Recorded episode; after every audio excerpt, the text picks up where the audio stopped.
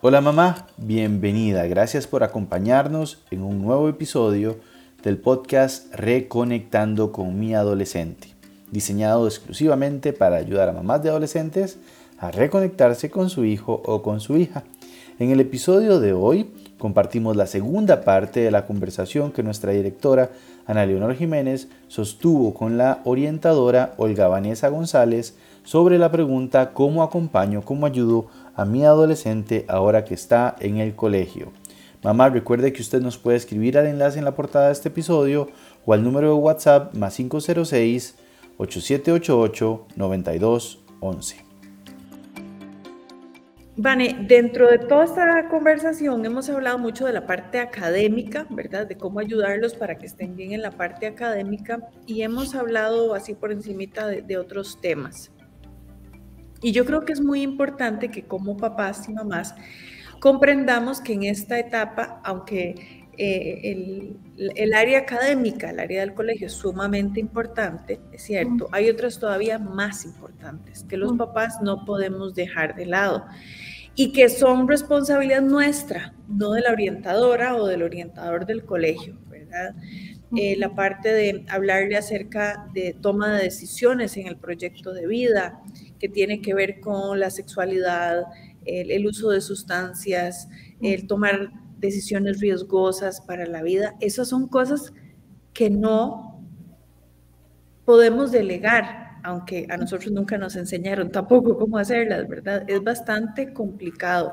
¿Qué otras áreas crees que es importante o qué áreas crees que es importante, aparte de la académica, que nosotros abordemos con los hijos para acompañarlos en esta etapa? También otra cosa importantísima es hablar sobre la ley penal juvenil que existe y que desde que yo tengo 12 años, aunque soy menor de edad, tengo consecuencias que tengo que asumir si yo infringo la ley de alguna forma.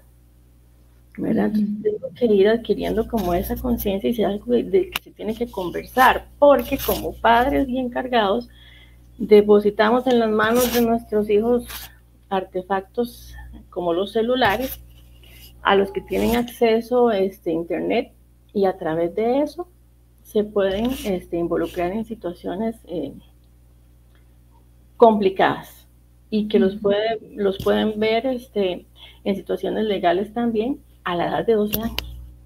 Y que algunas veces se hacen como bromas o como chistes, este, porque es un vacilón, ¿verdad? Reírse de alguien más o, o fotos inapropiadas o ese tipo de cosas. Con respecto a lo que es la salud mental, cómo estamos trabajando nuestra salud mental y los muchachos este, se han visto seriamente afectados y como nunca hemos tenido situaciones de ataques de pánico, ataques de ansiedad em, y entonces cuando se ven eh, expuestos a estas situaciones emocionales que no saben cómo manejar, están haciendo un mal uso de medicamentos que tal vez usa la abuelita o que tal vez usa la tía, ¿verdad? Y experimentando con medicamentos que no deberían experimentar y todo se complica muchísimo más.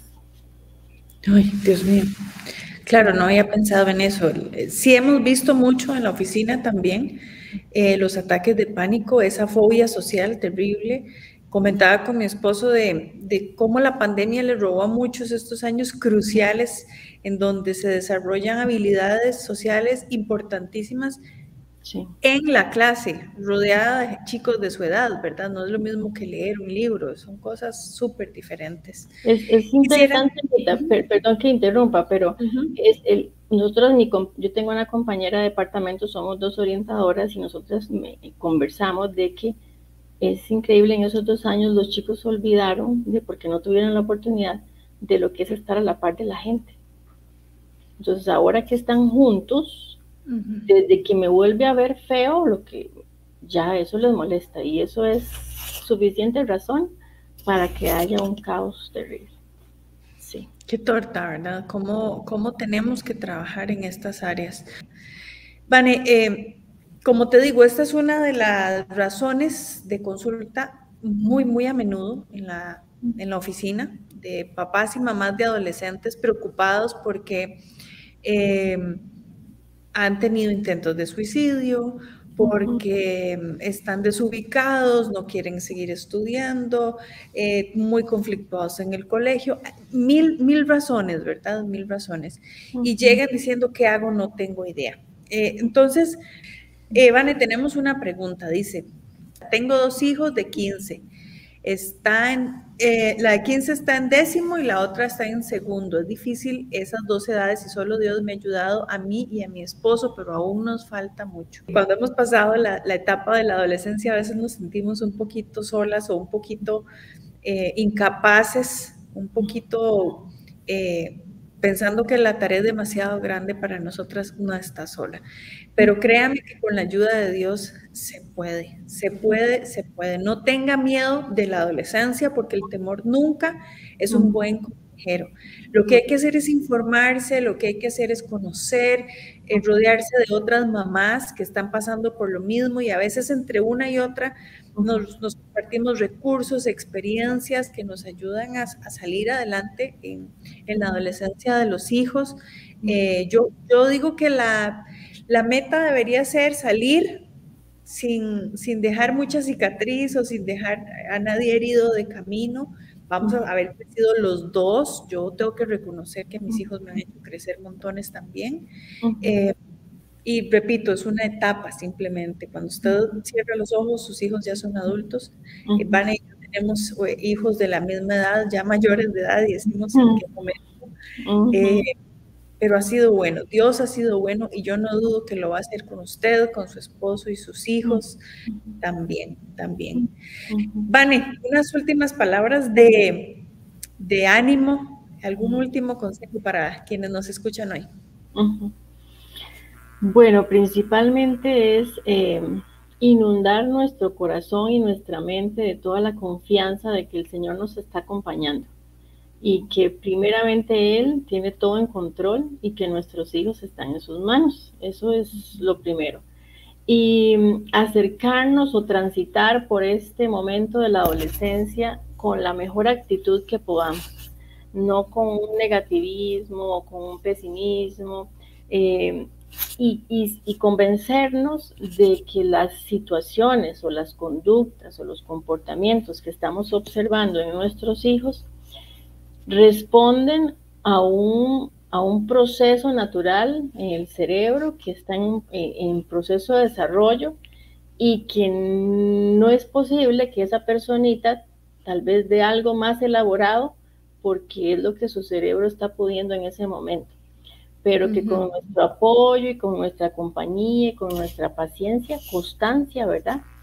Estando siempre ahí con la mejor actitud, con amor, con cariño, eso va a ir, va a ir, va a ir pasando, va a ir pasando y, y, todo va a salir bien, o sea, todo va a salir bien, las cosas van a estar bien, sí. Sin miedo, sin miedo. Vale, tenemos dos preguntas. Eh, cuando no es tan importante el tema, por ejemplo, de las tenis, me parecería que es un hábito, al igual que el despertador, ¿verdad? ¿Cómo se puede enseñar a este tipo de cosas? Yo diría que se le puede enseñar a los adolescentes la importancia, por ejemplo, de, amor, tenés que empezar a hacerte responsable de levantarte. Una ayuda puede ser el despertador vamos a ponerlo, vamos a comprarlo juntos, ¿sabes cómo programarlo? Ok, y tal vez una o dos veces se le pasó y lo levantamos, pero, pero que no sea este, igual, ¿verdad? Que, que, creamos que se le va a encender a él el foco del, de la alarma Tal vez lo hace, pero muy probablemente no. Y, y, el tema de los tenis o este tipo de hábitos, Vane, ¿cómo podemos eh, ayudarles a generarlos? Bueno, para mí ha sido también todo un tema, porque, bueno, ya yo personalmente siempre fui una persona muy, este, me gusta el orden, ¿verdad? Eh, y con los hijos adolescentes, pues tengo uno ya, un, uno mayor de edad de 18 y uno que tiene 14. Y son personas distintas. Pero recientemente, con estos recursos que Anita mencionaba, que es súper importante porque uno siempre puede aprender algo en estas charlas de especialistas que uno está escuchando, escuché algo muy interesante que nunca había escuchado y decía que la etapa de la adolescencia, por todo este proceso de cambio normal en la que está, es un proceso de, un gran desorden que hay ahí, ¿verdad? Y que el desorden en los cuartos es un reflejo de cómo se está sintiendo internamente. Entonces, que yo como padre de familia no tengo que sentírmelo como un ataque o como una cosa terrible, porque igual va a pasar. Obviamente que no se convierta en un tema de discusión, porque entonces ya es una pelea de todos los días y aquello, más bien estamos reforzando una conducta que queremos quitar. Entonces, en esas situaciones, tratar de que, bueno, hay un espacio para las tenis, vamos a hacer un esfuerzo por ponerlas aquí, pero ese desorden, si se puede llamar de alguna forma, en medio de ese desorden es una normalidad dentro de este proceso de adolescencia que esta personita necesita ir pasando para ordenarse él también internamente. Entonces, obviamente, quisiéramos pensar que conforme el tiempo vaya a ir, pasando, ¿verdad? Eh, vamos a ir mejorando estas, estas conductas eh, y tratando de ir organizándonos eh, en ese orden, ¿verdad? Pero el, el, énfasis tal vez es ese, no reforzar una conducta cuando empezamos a discutir por cosas que tal vez no vale la pena discutir. No sé si me doy a entender. Sí, sí, claro, de acuerdo. Yo, yo puedo decirles que con mi hija ha sido un poquillo más eh, complicado y al principio sí me, me costaba, ¿verdad? Me enervaba las cejas y demás de ver aquel desorden y, de, y, llegamos a tener algunas reglas, ¿verdad? Eh, no se permite platos sucios en, la, en el cuarto, tienen que ir siempre a la cocina. Ninguna ropa que esté sucia tirada en el piso se va a lavar, así es que si usted quiere que le laven la ropa, usted tiene que poner en la canasta de la ropa sucia. Y si ocupaba algo y no lo puso en la, en la, canasta, qué pena, le va a tocar lavarlo a usted. Y, créame que eso tiene muy buenos resultados. Con tal de no lavarla a ellos, lo van a poner. Y se termina la discusión. Y creo que tiene, tiene que ver mucho también lo que decías ahora de la actitud, ¿verdad? Yo sigo entrando al cuarto de ella y sigue estando bajo mis criterios, muy desordenado. Pero para ella está ordenado, ella sabe dónde está todo y entonces respiro profundo y digo, ok, no voy a discutir por esto, hay otras cosas más importantes por qué discutir. Así es que también la buena actitud. El tema del estudio universitario, ¿qué ayudas podríamos tener para ayudar a guiar a nuestros hijos? Y básicamente les decimos que podemos ayudarles con em, algún estudio vocacional o algún test vocacional para ver hacia dónde se inclinan. Es muy importante ir conociéndoles porque en esa etapa de yo pasé de ser bióloga marina, psicóloga, chef, guía de turistas a, llegar a medicina. Pero mi papá me habló un día y me dijo, mija, no te veo a vos trabajando en tal y tal cosa por tu carácter. Entonces eso me ayudó mucho, conocer a los hijos, sus fortalezas, conocer sus debilidades, ¿verdad? Y guiarlas en ese amor eh, para ayudarles a tomar una decisión. En Enfoque a la Familia tenemos una psicóloga que podría ayudarle con un test vocacional o podría incluso acercarse al colegio de sus hijos. Las orientadoras siempre están, tienen herramientas que podrían ayudarle, ¿cierto, Vane? Sí, correcto, sí. Es, no, bueno, no sé si la pregunta es porque sé que escuchan personas de diferentes países, ¿verdad? Pero por lo menos aquí en Costa Rica, eh, las universidades públicas también tienen oficinas de psicología y de orientación.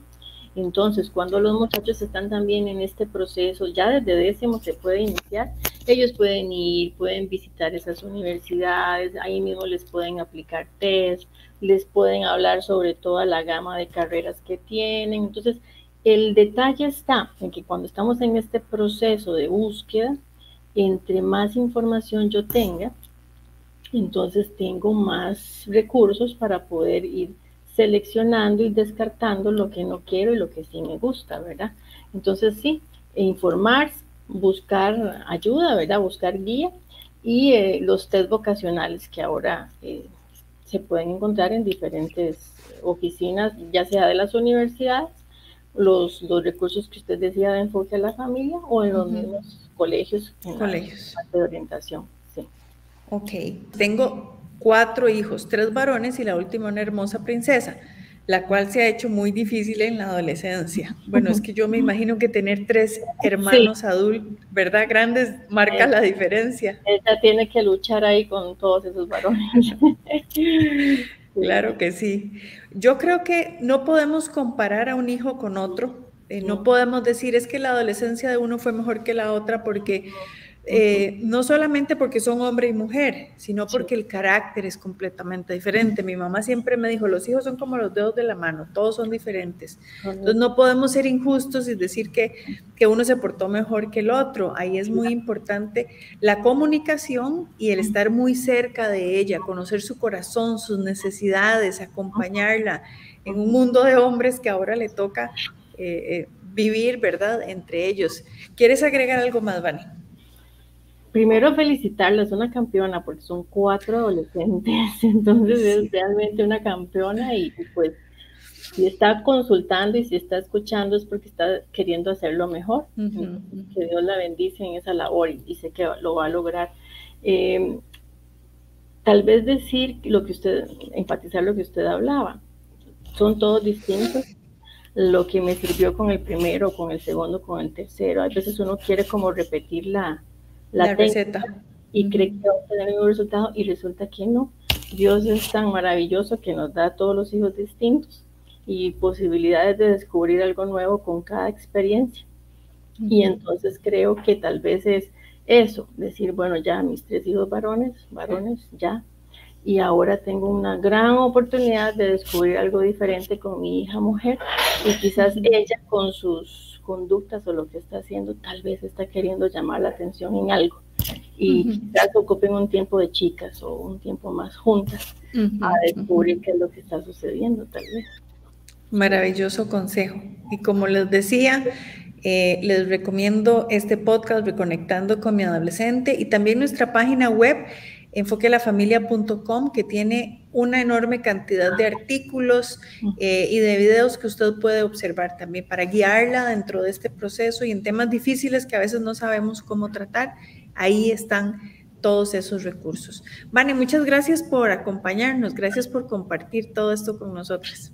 No, con mucho gusto. Yo lo último que quisiera decir es que tratemos de acercarnos a los hijos en cualquier etapa que sea como una oportunidad para estar cerca, no con el temor de si estoy haciendo bien o estoy haciendo mal, porque en el amor siempre vamos a obtener buenos resultados y que podamos acercarnos a ellos eh, con el corazón, que ellos sepan también que como mamá tengo mis temores, tengo mi temor de que, no estoy haciéndolo bien eh, y que ellos se sientan en libertad también de decirme, no, si es que esto o esto otro no me gusta. Entonces, pues muchas gracias por el espacio y espero que haya sido de utilidad. No lo dudo, estoy segura que sí, hasta, hasta, hasta lo más pequeño que tal vez nunca habíamos escuchado, dicen, wow, esto es una idea que no he probado antes o no había pensado en eso. Así es que muchas gracias por compartirlo. Gracias a ustedes por la confianza de, de acompañarnos, de preguntarnos. En Enfoque a la Familia oramos siempre por todas ustedes, familias que, que están cerca de nosotros. Queremos ser siempre ayuda oportuna para todas ustedes. Que el Señor les bendiga y nos encontramos, si el Señor lo permite, la próxima semana en un programa más. Buenas noches.